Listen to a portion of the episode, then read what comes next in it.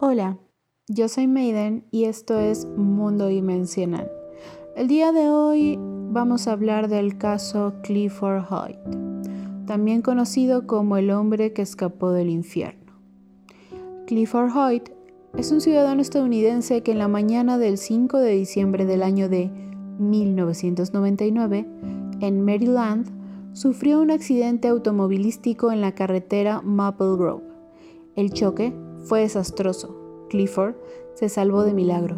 Su fuerza de voluntad hizo que moviera su cuerpo herido a la carretera, donde colapsaría y caería en coma.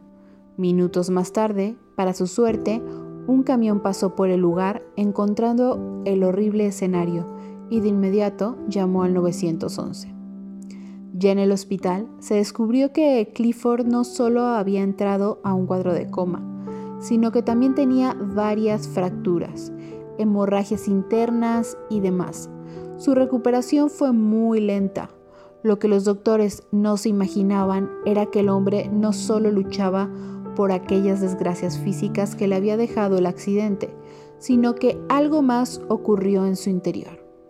Una noche, según cuentan los enfermeros, se empezaron a escuchar gritos de desesperación de un hombre en el hospital, acompañado de golpes a la pared y sonidos angustiantes. Cuando entraron a la habitación, Clifford estaba completamente asustado y desquiciado.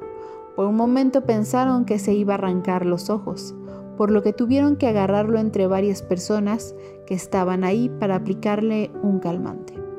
Entre los llantos, el hombre explicaba que había estado en el infierno durante todo ese tiempo, que las torturas que experimentó en aquel lugar eran inimaginables.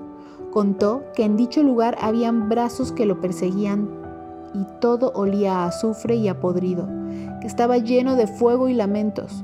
Su discurso era tan coherente, tan creíble, que era muy poco probable que todo lo que dijo que vivió haya sido por medicamentos. Clifford se recuperó a los días y a pesar de que le dijeron que necesitaba consejería psicológica, él la rechazó. Semanas después, tras haber regresado a su departamento alquilado, los vecinos se quejaron con el dueño del edificio, ya que Clifford tocaba música a muy altas horas de la noche. El señor, tras las quejas, se dirigió hacia el departamento de Clifford y tras no recibir ninguna respuesta a sus incesantes golpes a la puerta, decidió entrar con la llave maestra. Tal vez no lo escuchaba debido al volumen de la música, pensó. Jamás imaginó lo que encontraría en el lugar. Clifford se encontraba en el piso, abrazando bloques de hielo, lúcido. La sala parecía una posilga llena de excremento y el propietario tomó fotografías del lugar para entregarlas a la policía. Clifford decía que era consciente de todo lo que estaba haciendo. La música la tocaba para que los demonios del infierno no se lo llevaran otra vez. Solo así podía mantenerlos alejados. Y los bloques de hielo eran porque no soportaba el calor que hacía en aquel lugar. Luego de eso, su familia se vio obligada a internarlo en un centro psiquiátrico de Maryland. Los médicos aseguran que su comportamiento se debe al daño cerebral que sufrió en el accidente, pero Clifford al día de hoy está convencido de que los demonios aún lo persiguen. Él fue analizado por otros dos terapeutas en diferentes momentos. Y si bien el primer psiquiatra afirmó haber visto algo de seriedad en sus ojos, en cambio los otros dos llegaron a la conclusión de que el daño cerebral que había producido en el hombre el accidente automovilístico claramente había afectado a su psique. Por eso mismo, la Junta Médica determinó que lo enviarían a la institución mental más cercana de Maryland. Aún así, la gente del hospital psiquiátrico cuenta a día de hoy que cuando se pasa a la medianoche por la habitación de Clifford y se le escucha gritar, si se acercan, escuchan ruidos de un animal gruñendo gruñidos que el hombre sería incapaz de poder reproducir. Pero cuando se asoman a su habitación, él sigue solo e histérico abrazándose en una esquina.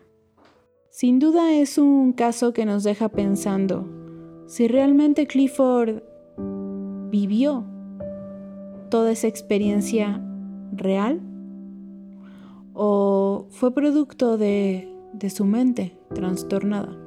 Hay muchas personas que dicen haber estado en el infierno o en el cielo.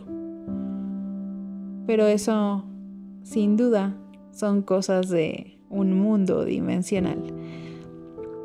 Bueno, pues yo soy Maiden y fue un placer para mí relatar esta historia. Les recuerdo que pueden mandarnos sus historias y contarnos lo que han vivido en nuestra página de Facebook Mundo Dimensional Podcast. Estaré muy complacida de leerlas. Hasta la próxima.